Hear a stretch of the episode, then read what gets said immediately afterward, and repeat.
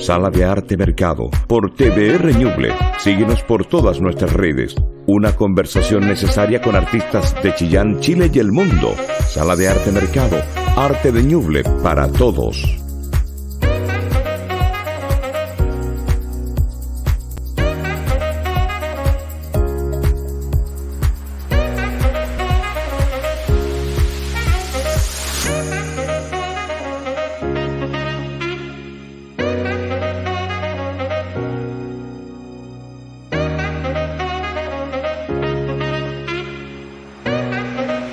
Sala de Arte Mercado por TVR Ñuble. Síguenos por todas nuestras redes.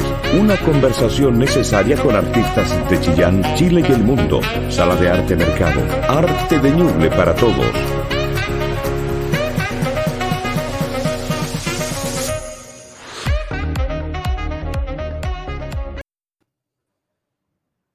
Buenas tardes, desde aquí de Sala Arte Mercado con este programa de conversación amena con distintos actores, ¿no es cierto?, del mundo artístico, plástico, visual, eh, en donde eh, el objetivo es dar a conocer la obra y al artista. Eh, en estos instantes, a quien vamos a entrevistar es un, un magnífico ilustrador que tiene un gran dominio del dibujo, del color y de la composición. Él se encuentra ubicado en la comuna de el arco y va a ser muy grato conversar con él y que también mostrar todo el trabajo que está realizando y todos sus proyectos que tiene a futuro. Me refiero a Alonso Leterea. Bienvenido, Alonso. Hola, buenas tardes. Quiero dar las gracias a la de Arte Mercado, gracias por la invitación. Eh, estoy contento de estar acá y de poder conversar y, y no sé, pues estoy a su disposición para hablar de lo que ustedes, de lo que ustedes estimen conveniente. Bien, pues, primero, eh, preguntarte de, de, cuándo nace en ti esto de, del dibujo, de, la pasión por, por, dibujar o, llevarte al, mundo de la pintura, al mundo del diseño, al mundo de la gráfica. Mm. Bueno, cabros chicos, como igual que la Alexis, cabros chicos tocopilla. Bueno, de niño, de niño me gustaba pintar, aparte que es una actividad que requiere de muy poco para, para realizarla. Y bueno, la, la, infancia igual eh, es un poco precaria en, en, provincia, hace, hace harto años atrás, ¿cierto? Entonces, mi mamá trabajaba, por ejemplo, en, era secretaria ejecutiva de la Universidad de Talca y mi papá era profesor de matemática. Entonces los dos eh, de repente reciclaban material de oficina, pues llegaban con una hoja impresa por un lado y por el otro lado blanca, lápices de pasta, lápices grafito, y esos fueron los primeros acercamientos que tuve yo al dibujo. Cuando mis viejos cacharon que, eh, que a mí me gustaba mm, y, que me podía mantener ocupado dibujar, eh, vieron que esa era una, una, una forma de, de, mantenerme ocupado, creo yo. Porque yo era muy, muy hiperkinético y, y embalado cuando chico, así que fue una gran solución. Así de niño chico, bueno. Por favor, dale. Ah, bueno, eh, eso después en el colegio algunos profesores también me, incentivaron, por la profe Celeste Rivero en la escuela, en una escuela de las Colines, por ejemplo, eh, me incentivaba que participara en concursos, le gustaban los dibujos. Eh, después en el liceo, estudié en el liceo industrial, estudié electricidad porque igual en esos tiempos pensaba yo que era mejor tener una carrera antes y ponerme a trabajar rápidamente. Pensaba que el dibujo era un hobby solamente. Eh, así se veía. Estudiar arte también era para, morirse de hambre y todos esos conceptos que se manejaban en ese tiempo. Así que por eso yo me fui a estudiar al Liceo Industrial, después de, de mi paso por la F-149, que es nombre de metralleta, la escuela. Era la F-149 Las Colinas en Talca. Eh, luego me fui al, bueno, como conté ya, al industrial y de ahí me puse a trabajar rápidamente en electricidad. Pues. Y ahí me di cuenta que la vida del obrero era bien, bien dura y, y, sentí que extrañé el dibujo. Me dieron ganas de seguir dibujando y de seguir pintando y expresándome porque era una buena, como contaba una buena fuente de, fuga, una buena fuente de, de, poder mantener mi cabeza como tranquila. Así que em, de ahí me fui a estudiar diseño gráfico a Chillán, el glorioso, eh, glorioso Chillán. Me encanta en La UVB.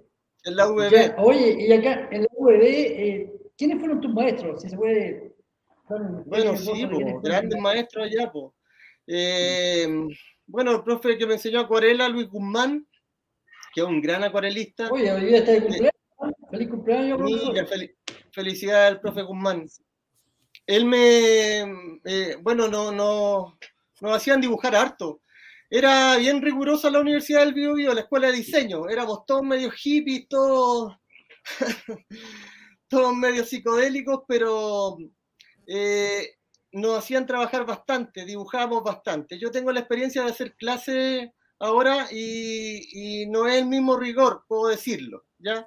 Eh, eh, nosotros dibujábamos caleta. Nos íbamos al mercado central con el profe Luis Guzmán y teníamos que dibujar todo lo que veíamos, la gente comprando, la gente sentada, la gente en las veredas, la gente esperando lo que fuera. Teníamos que dibujar todo en bocetos rápidos. Y nos pedía una cantidad más o menos considerable de dibujo y nosotros salíamos a dibujar y ahí yo eh, agarré buen ritmo para dibujar. Gracias al profe también conocí la acuarela. Bueno, no tenía idea antes eh, bueno, no tenía idea de, acuarela, pero sí de otras técnicas, porque mi primera escuela de arte fue la Escuela de Cultura aquí en Talca. Me, remonto nuevamente al pasado. La Escuela de Cultura, que todavía está la Escuela de Cultura, pero yo cuando estudié en la Escuela de Cultura eran talleres solamente. Eran como mm, eh, talleres de distintos tipos, me acuerdo, eh, había ballet incluso, había música, había flauta, guitarra, había pintura, había teatro, creo, no, no recuerdo bien en unas casas antiguas grandes eran los talleres. Y ahí fue eh, la primera técnica que conocí, eh, fue el carboncillo, ahí supe que los grafitos tenían, por ejemplo, dureza, eso no lo sabía antes porque yo trabajaba con un grafito de oficina o con lápiz, eh, con lápiz pasta, que todavía sigo dibujando con lápiz pasta. Em, así que ahí conocí también el pastel graso, supe de composiciones, de poner una cosa adelante, otra atrás, y no dibujar como los egipcios, que todo una cosa al lado de otra, sino que, que interactuaran una figura y un fondo, y todo eso fue primero en la Escuela de Cultura. Entonces después me pierdo, me pierdo, estudio electricidad, que yo soy instalador eléctrico de interiores, y, y me vuelve el bichito nuevamente de la pintura y ahí entro a diseño, eh, porque arte era muy loco estudiar arte. Pensaban, bueno, mis viejos también no me aconsejaban estudiar arte, que era más difícil. Entonces, diseño era como una profesión, pero también era bien creativo. Así que ahí me fui a diseño y cuando me meto a diseño, con profesores como Luis Guzmán o Norman Ahumada, eh, me doy cuenta que existe la ilustración y que era una rama del diseño, porque el diseño como es multidisciplinario, tú te puedes dedicar a un montón de cosas dentro del diseño. El diseño engloba muchas cosas. Y una de estas cosas era la ilustración. Así que yo me enfoqué en eso. Eh, eh, mis profesores también me dijeron que existía esto de la ilustración y que también me podía ir hacia allá. Así que mm, de ahí empecé a dibujar, empecé todo lo que hice de ahí en adelante cuando salí de, de la Universidad del Bio, Bio todo lo que hice, todas las pegas que me conseguí, cualquier cosa que hice tenía que ver eh, con relación con, con, el dibujo, con la pintura. Incluso una vez trabajé en el centro de extensión de la Universidad de Talca, pero solamente ayudando a montar exposiciones, cosas, pero tenía acceso a la pinacoteca de la Universidad de Talca, por ejemplo, y podía ver a grandes pintores de aquí de cerquita, ¿ya? Me metía a la bodega veía grandes pinturas de cerca, entonces empecé a hacer todas mis actividades que tuvieran que ver con, con ilustración. Hasta que ahora se transformó en un, en un trabajo. He tenido hartos trabajos de ilustración, he ilustrado revistas, he hecho dibujo animado. Lo primero que me fui a hacer dibujo animado por consejo de amigos, igual acá en Talca, que me dijeron, hoy en Santiago, en Chile Animación, están recibiendo gente. Manda currículum, hice pruebas, quedé, trabajé varios años en Santiago de dulce y a gras. Habían periodos que eran muy, muy buenos y periodos que, que escaseaba el trabajo. Después ya entramos a competir con los chinos y perdimos. los chinos son mucho más aplicados, mucho más barateros, eh, mucho más efectivos en realidad. Bueno, nosotros tenemos otros encantos, pero los chinos en realidad en eso no, nos ganan. Hay que lo nacional. Claro, así que bueno, luego de eso, en hartas cosas de... Claro, en hartas cosas de ilustración y diseño, estuve también, bueno, eh, Chile Animación, haciendo ilustraciones para revistas, después estuve harto tiempo en la Pascualina, Agenda Pascualina, ahí estuve como nueve años, ahí me pegué. Y ahí era, como te dije, con Luis Guzmán, eh, conocí el rigor de, dibujar así como en, directo. Eh, pero allá en Pascualina aprendí el rigor del dibujo digital. Allá dibujábamos primero en Freehand, un programa que ya no se usa mucho. Después en Illustrator y, en Photoshop también dibujábamos un poco. Y ahí ya aprendí el dibujo digital y también teníamos que tener un training de, de dibujar y dibujar mucho, de sacar una cierta cantidad de, dibujos diarios, una cierta cantidad de dibujos al mes para la producción de tantos meses antes del Día del Niño. Y ahí aprendí ese, ese otro rigor. Era bien riguroso igual. Y, y después, después ya de todo eso, empecé a ver que tenía yo dibujo y que tenía yo una línea y que tenía algo dentro que eran mis monos raros, que no encajaban con nada en realidad porque eh, lo que yo hacía eran, otras cosas. Imagínate, por ejemplo, en dibujo animado, nosotros éramos, ponte tú, 200 personas que dibujaban desde su casa, desde, desde la sede de, Chile Animación, y, y, todos teníamos que coincidir con el personaje. De hecho, cuando tú ves un mono animado, es como que lo hiciera una sola persona porque tiene los mismos ojos, las mismas proporciones, todo. Entonces ahí trabajáis según el modelo. De hecho, si, si tu dibujo no se parece al modelo, no, no te lo pagaban. Hasta que lo arreglaban y ahí, y ahí, sí. Entonces, a eso, y eso y después, bueno, a esto, a hacer monos propios. Y, en eso estoy ahora. tenemos un video, tenemos un video corto. Por favor, señor director, si podemos pasar ese video. Pasemos al video, por favor. Si es que se puede.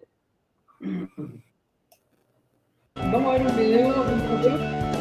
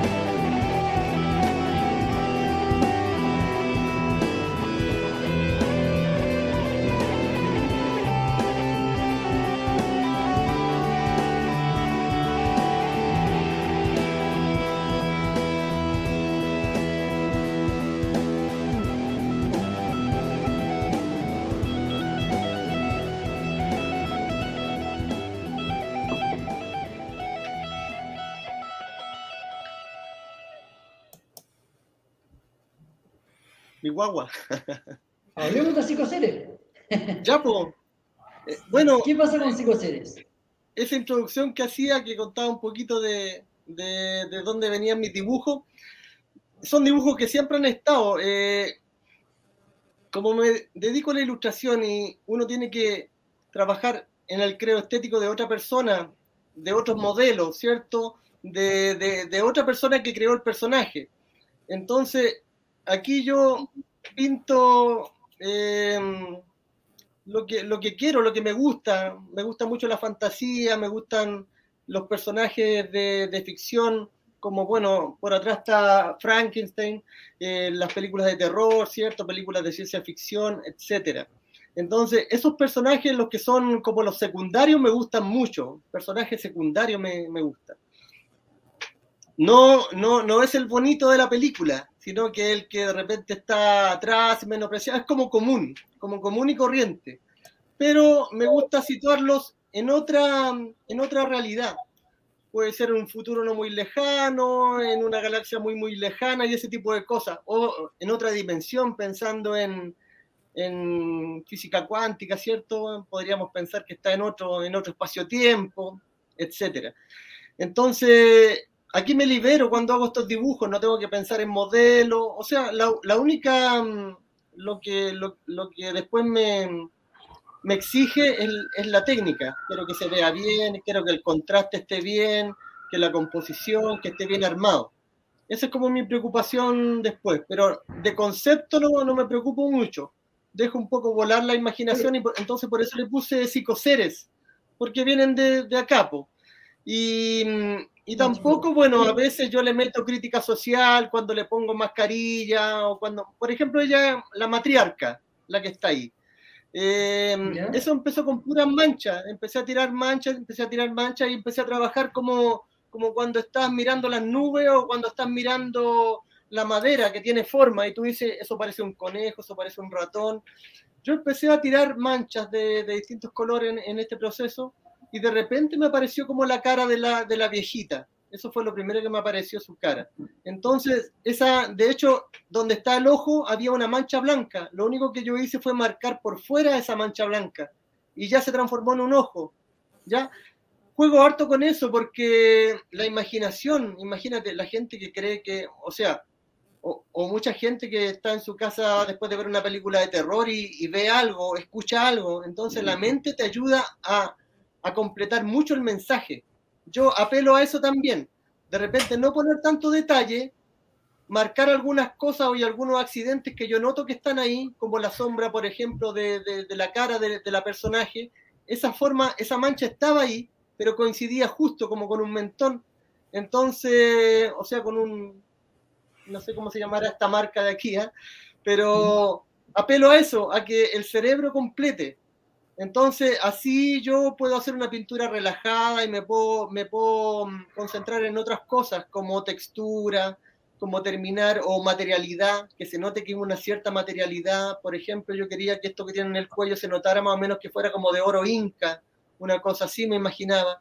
Y los tocados que tiene aquí en la cabeza también quería que fuera un poco orgánico, entonces como que lo había hecho con plumas de pájaro o ese tipo de cosas que ese es el trabajo que hago y es lo, es lo que me, me relaja en cierto sentido y me siento bien haciéndolo porque en realidad esto no me lo paga nadie, porque como tú puedes ver, yo soy coleccionista de mis obras porque en realidad, eh, no sé, tal vez todavía no es muy entendida, eh, pero todavía tengo mucha, mucha de mi obra acá en mi poder. Eh, la, moda, ¿Ah? la moda apocalíptica. Esa, ese, ese, también me llama mucho la atención, la moda apocalíptica, que prácticamente es un mensaje también bastante, bastante fuerte. O sea, como tú dices que el, el, el observador también juega en la obra y, y, se imagina, o sea, cada uno puede darle la lectura que quiera, la moda apocalíptica claro. que tú la tienes atrás tuyo. ¿Por qué no nos hablas un poquito de esa, de esa, de esa moda apocalíptica? La obra que está esa moda apocalíptica. Bueno, esa moda apocalíptica eh, de partida un reciclaje. Es un reciclaje de un mueble de cocina que tuvimos que cuando se instaló el mueble. Eh, esta placa de, de, OCD, ya que son como, como un trupán, pero que tiene como atrás una parte muy lisa blanca, como de, de cocina, ¿cierto? Eh, chocaba con las cañerías. Entonces hubo que sacarla y yo estoy haciendo harto esto de, de reciclar, ¿ya? La otra vez fui al Garrobo, me traje hartos cholguanes que habían botado, también ya empecé a hacer pintura en ellos. Bueno, pero empecé con este, que sería con ese, ¿sí? con la moda apocalíptica, um, era justo en el tiempo de la pandemia, o sea, está, había empezado y estaba toda esta sensación de, de, miedo de que si tú tocas un vidrio, el COVID dura tanto, si tú si tocas el cobre dura tanto, la madera dura tanto, entonces ya finalmente no podíais tocar nada. Por eso este personaje no tiene piel, no tiene piel al aire, ¿ya? Está completamente sellada, ¿ya? Em, en las manos también, ya con guantes, pero no por eso, porque yo me imaginaba ya todos viviendo así después. Entonces, la moda iba a surgir, a surgir de todas maneras. Bueno, hace, hace poquito vi un video bien que mostraban los trajes que se hacían cuando recién empezó el COVID y era un poquito así, tragicómico, ¿cierto? las personas como con botellones en la cabeza y cosas así. Entonces yo me imaginé a este personaje así, pero con moda. De hecho, su máscara tiene, tiene internet aquí en el, en el, en el oído, siempre está conectada. Me imagino que, que el casco ya eh, me imagino que el casco puede ser como, como el de Iron Man, que tú podáis ver cosas por dentro. O sea, eh, me pasa harto que me gustaba la, la, Guerra de las Galaxias y cuando veía cómo hicieron la Guerra de las Galaxias, por ejemplo, veía que los locos salían todos ahogados después de los cascos cuando se los sacaban y todo eso, que chocaban con las cosas, no podían ver. Entonces pensaba en eso si vas a tener un casco tienes que tener una visión 360, por eso le hice con, una gran burbuja de vidrio acá, para que puedas mirar para todos lados, no, no vayan destropezando con cosas. Eh, también ella abajo está con capucha, porque estaba en el tiempo de estallido social, en esa dimensión. Entonces yo le meto de la realidad también a esto. Lo que pasa es que a veces no lo hago tan intencional, pero estoy, pensando en esas cosas y estoy masticando esas cosas y, las estoy viviendo, entonces aparecen en los dibujos y yo después me doy cuenta que es una, una capucha, que ella anda con una máscara de gas y que se protege de los virus, etcétera. Me la imagino como alta tecnología, que puede ser ella humana o puede ser de, fuera. Oye, en esta línea... La máscara de la de hablada también. Veo ahí. De las de ¿Cómo la Claro, claro que sí. claro, está ahí. Claro que sí. Y ahí también está inspirado. Entonces, me imagino que todo esto, como el mundo cyberpunk, me imagino que todo va a ser una gran mezcla, porque las razas, ponte tú, todo, todo el mundo tan globalizado, ya como que las identidades se mezclan, no creo que se pierdan las identidades, yo creo que simplemente se van a mezclar y, va a ser una amalgama en el futuro. Ahora, ahora mismo, la gente que dice, no, no, como que no, no puede ser eso, ahora mismo es una amalgama de un montón de tradiciones eh, del pasado, ¿cachai? Entonces, siempre va a ser así. En el futuro, entonces, cuando me imagino el futuro, me imagino eso, como que va a ser una amalgama de cultura y mucho más que ahora. De repente ahora no sé, porque una persona del, campo y de la ciudad se juntaban y armaban un idioma o hablaban de una forma distinta, nueva. Después ahora, como es el mundo, que los, cabros chicos hablan como mexicanos. Está pasando, está pasando todo eso. Creo en eso, que, va a ser como una amalgama. Mira, eh, en esa línea, después tú, tienes, tú, tienes, tú tienes cuadro ahí, por favor. Mira, con un amigo con el, con el Rolly Rojas Bernal, un gran prócer de acá de Talca, hicimos este, eh, grabó el proceso de este personaje. Este también está en la misma onda, está en, un mundo polucionado, en unos rascacielos muy, muy altos, por eso tiene una perspectiva de, esa forma. Arriba hay naves espaciales, también está el signo del wifi, ni le ayunté, pero está el signo del wifi en el casco, por ejemplo, ¿ves? Eh, lo imagino con controles táctiles ahí en su, en su brazo, por ejemplo. Imagino eso, así como, como la gente sobreviviendo al, al futuro. Me imagino que va a ser difícil, pero ahora tomé una decisión de hacer eh, ciencia ficción más buena onda. Porque la otra vez cachaba que la, que la, la ciencia ficción siempre se ha adelantado al futuro. ¿ya? Eh, otra vez, no sé dónde lo escuché, pero parece que tenían cierto grado de, credibilidad lo que decían. En, en, muchas en muchas ocasiones el cine y la ciencia ficción se ha adelantado a la realidad. Entonces pienso, tal vez hay que empezar a hacer ciencia ficción más buena onda. Tal vez hay que empezar a hacer ciencia ficción en donde la gente ya no ande con, con máscara, eh, o que sea un mundo ya sustentable y ese tipo de cosas. Me paso el rollo también, pero me, pero como siempre tiene que haber conflicto, parece que el ser humano siempre tiene que tener conflicto, me imagino, ¿cuál sería el conflicto? ¿Cuál sería el conflicto si, si, si nos pusiéramos todos de acuerdo y tuviéramos una sociedad, una sociedad como, como corresponde, ¿cierto? Con igualdad y todo, ¿cómo sería? No me lo imagino sin un... Me imagino que la naturaleza tal vez empezaría ya de a poco a, a pelear contra nosotros y tendríamos que luchar contra, ya la, contra eso. la, la- la- naturaleza está peleando contra el hombre porque el hombre está quitando espacios que, que, que no debe seguir ocupando. Y la naturaleza, tú, tú ves que los mismos cambios Mm. climáticos que tenemos ahora es por, por abuso del hombre. Pues Es más o menos lo caótico que tú muestras ahí en tu, ¿no es cierto?, en la moda apocalíptica. Ya se está Claro. eso. ¿ya? Sí, po. Oye, también me interesa, me interesa eh, la gente, por ejemplo, eh, di- distintos tipos de personajes crear, con, con tópicos que son conocidos, ¿ya?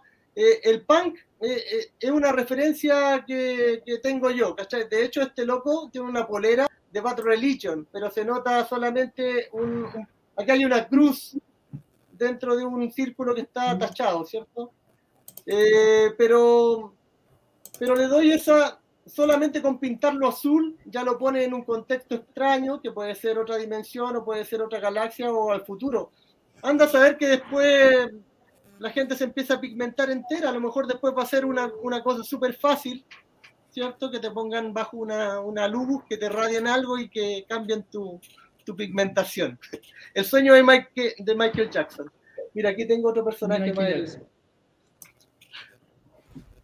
No, pero iban a mostrar algo, parece. Sí, parece que íbamos a mostrar. Ahí está. Bueno, eso es lo que grabamos con el Rolly, con el Rolly Rojas Bernales. Eh, ahí hicimos el proceso de este, ¿ya? Y lo que se contaba ahí era eh, cómo hacer un proceso creativo. Y esto es algo que yo aprendí en, en, en Chillán, que era el brainstorming, que era la tormenta de ideas. Ya cuando estáis como, como estancado, tú hacías un- un- una lista de cosas que querías hacer Hoy salgo igual, soy el mismo. Eh, esa hace una tormenta de ideas, ¿ves? Entonces, eh, todos eso, esos tópicos los llevas a un los llevas a un concepto, ¿ya? Y ahí reunía personajes fantásticos, por ejemplo.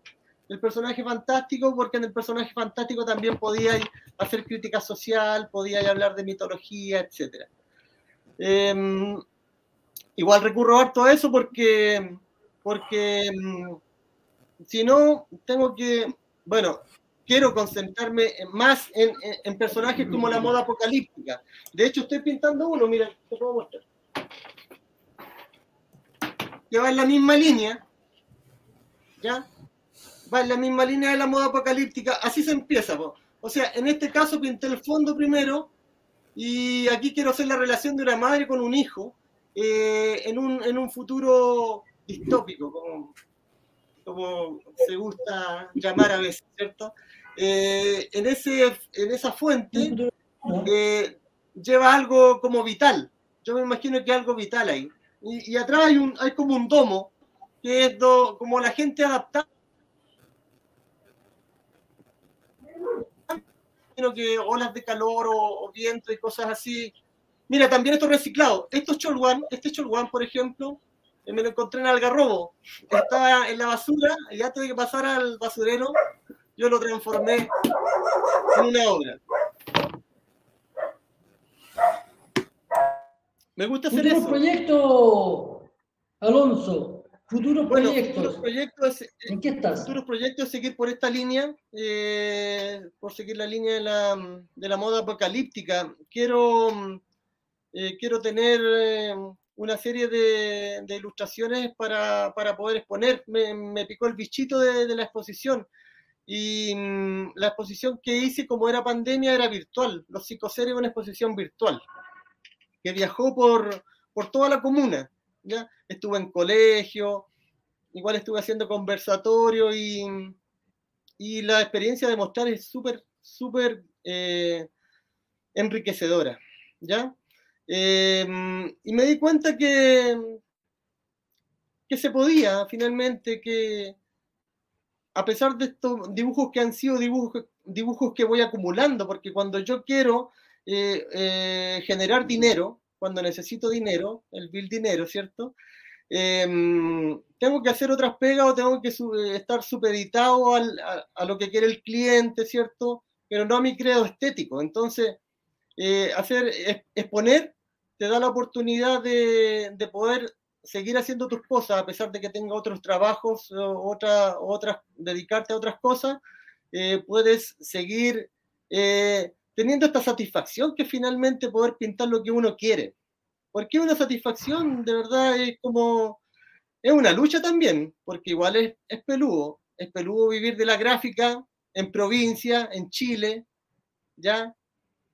Hay que tener pituto, hay que, no sé, eh, hartas, hartas cosas, eh, de repente tienes que estar vendiendo un, estilo que, no quieres, ¿cachai? Para poder venderle a la, no sé, pues, me han pedido muchas veces, tías, señoras mayores a veces, o gente que ve mis monos así como que, oh, que, pinto lindo pero feo, que debería hacer otra cosa, que los pajaritos, que, bueno, de repente, de repente intento, pero con lo que me siento más satisfecho, con lo que me siento más completo, más contento, lo que más disfruto haciendo eh, son los, estos, este tipo de personajes.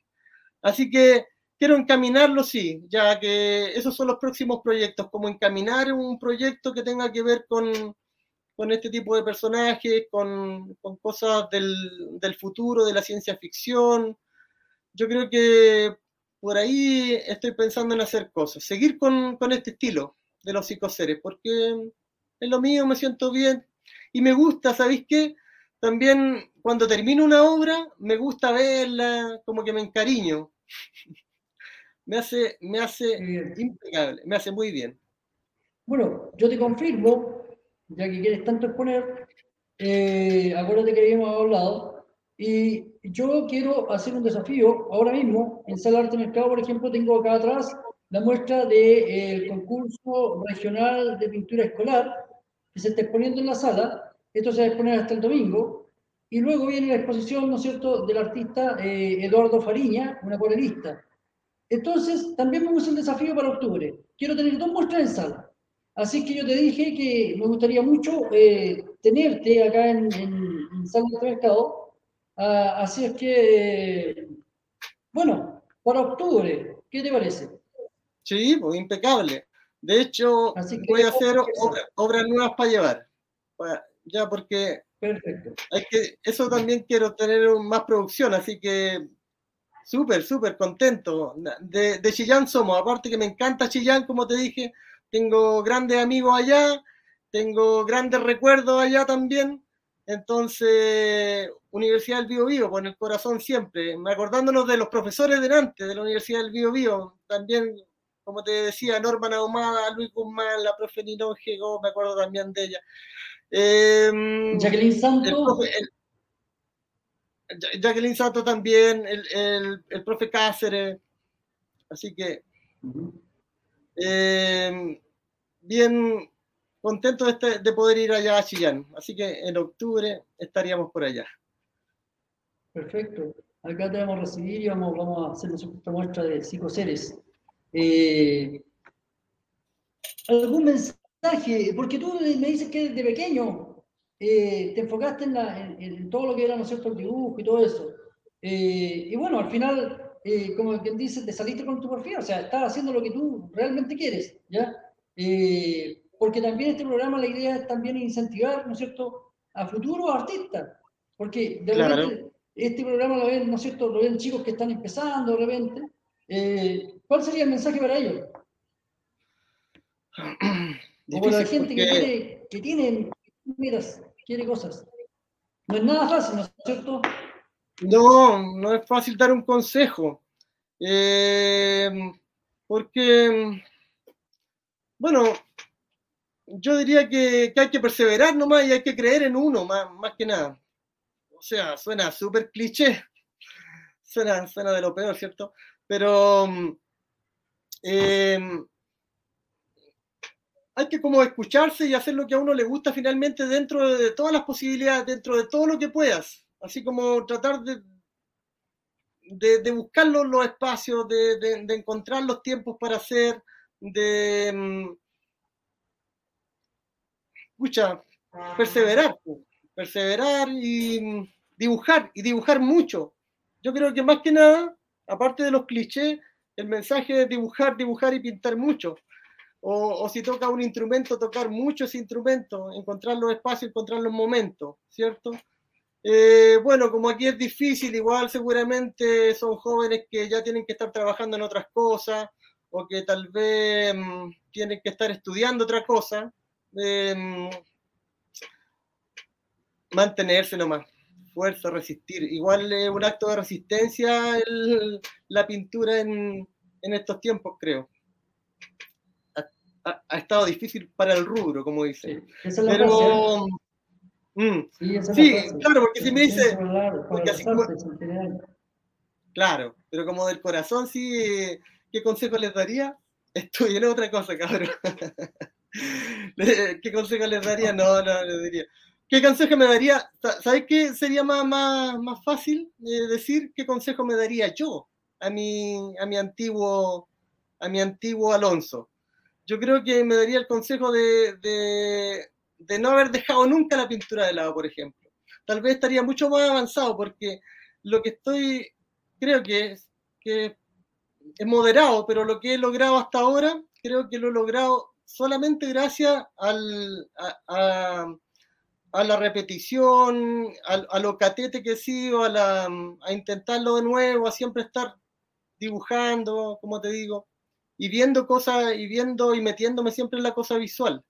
Entonces, tal vez si no hubiese dejado un tiempo, un periodo de hacerlo, tal vez ya estaría, estaría tal vez en otra parada o no sé, haciendo películas. Me paso cualquier rollo, puede ser cualquier cosa. Entonces creo que sería eso, eh, en seguir, eh, en, escucharte y en darte el gusto. Yo eso diría, si, si el cabro le gusta, seguir haciéndolo nomás. De hecho, yo tengo algunos alumnos jóvenes ahora y de repente siento que no les puedo enseñar tanto porque ellos vienen con otra línea, con, otro, con otras inquietudes, cosas que de repente a mí me, me molestaban un poco con mis alumnos de diseño, como que tanto anime y cosas así, pero entiendo que es, eh, es lo que están viviendo, lo que, lo que gusta ahora y, y como te digo, pues esta mezcolanza de, de, cultura que se está dando ahora. Así que todo bien recibido. Eh, pero insistir, ¿ah? tener tu cuadernito de dibujo, tener tu cuadernito de dibujo donde puedas tirar rayitas sin que te sin que te digan nada. Mira, aquí tengo un, algunos monitos, por ejemplo. Ah, Esto es típico de acá del campo. ¿ah? ¿eh?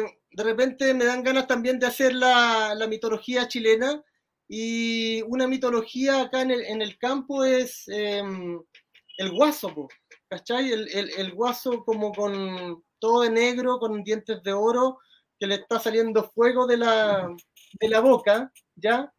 Un diente de oro, lo hice ahí, ay, chuta, por ahí le hice un diente de oro. Eh, y que anda con una horqueta, anda, chuta, anda con una horqueta, ¿ves? No anda. Entonces, el imaginario, pues imagínate, yo creo que debe tener una historia mucho más trágica de fondo eso del diablo que sea como un, hacendado, poco menos. En los campos oscuros antes veían un, tonto alto, bien vestido, ¿cierto? Con la horqueta. Era el diablo. Anda a saber si era el imaginario o eran cosas que pasaban. También que se transformaba en un perro negro. ¿eh? Alonso. También, también lo veían como un perro negro, como un toro. Y eso como un... ¿Ah? Ah. Eso está lápiz pasta, ¿no es cierto? Lápiz pasta, un fiel compañero, por eso te digo, ilustrar, o sea, necesitas pocas cosas. Era, era el material que me traían mis viejos, necesitas pocas cosas, todavía lo sigo usando. Eh, como cuando estás hablando por teléfono y, y estás rayando una hojita al lado. ¿Ya? Eh, mira, ahí tengo otro, unos estudios de... estudios de posición. Bueno, Alonso. Alonso. Dígame. Adivina qué. Ahí ya estamos, pero nos queda muy poco tiempo, ¿ya? Ah, así que eh, te agradezco esta entrevista. Eh, hay muchas cosas más que conversar, eh, pero el tiempo eh, es el que manda. Así que pues. eh, te doy la pantalla para que te puedas despedir ya de la audiencia y de ahí yo eh, doy la parte final también porque tengo que, que comentar algo también. ¿ya? Así que agradecerte esta entrevista. Bueno, el programa en sí consiste, ¿no es cierto?, para mostrar obra y artista. Y eso es lo que hacemos, mostrar obra y artista, relacionar obra y artista en una forma amena, con un lenguaje sencillo, eh, para que así también la gente vaya nutriéndose, ¿no es cierto?, los artistas que tenemos en Chile y que tenemos en nuestra región también. Así que muchas gracias por, por, aceptar esta, esta, entrevista y la pantalla es tuya y de ahí yo paso a despedir el programa. Ya, pues. Bueno, quiero agradecer eh, a Sala de Arte Mercado primero porque por la oportunidad de mostrar, porque esto también es importante, poder, poder mostrar lo que uno hace. Eh, agradecer a, toda la gente que acompañó y mm, muy contento. Así que agradecido de todo corazón. Y que pinten nomás. Ya, pues, y acuérdate que ya está, estamos entonces, se te adelantó la muestra que estábamos planificando, porque está en planificación tú, te sale al mercado, pero estarías en octubre, así que de ahí por interno vamos a ir afianando esos detalles. Eh, bueno, decir que eh, esta muestra está acá en Sala de Arte Mercado, precisamente eh, es el concurso ¿no cierto? regional de pintura escolar, que está hasta este domingo en la sala. Eh, agradecer también al artista que estaba programado en sala, que era Eduardo Fariña, acuarelista, que yo hablé con él para correr, ¿no es cierto?, una semana su muestra para poder así darle espacio a estos jóvenes talentos que que, están, ¿no es cierto?, eh, en este concurso de pintura escolar. La sala, los horarios son de martes a viernes de 10 a 3 y sábado y domingo de 10 a 2. Los lunes está cerrada. Eh, y desde el 7 de junio tendremos en sala, ¿no es cierto?, la muestra del artista Eduardo Fariña, un artista chillanejo eh, con acuarelas.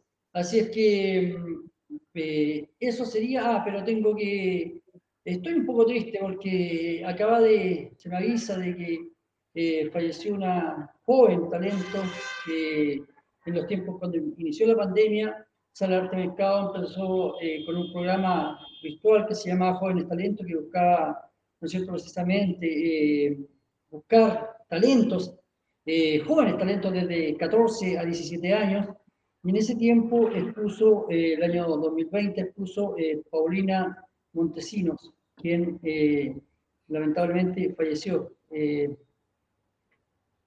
es una gran tristeza para, el mercado eh, el fallecimiento y, de este joven talento y esperándonos, ¿cierto?, en Dios que le dé a su familia. Así que desde Sala del Mercado enviamos nuestra condolencia y será hasta el próximo viernes. Gracias.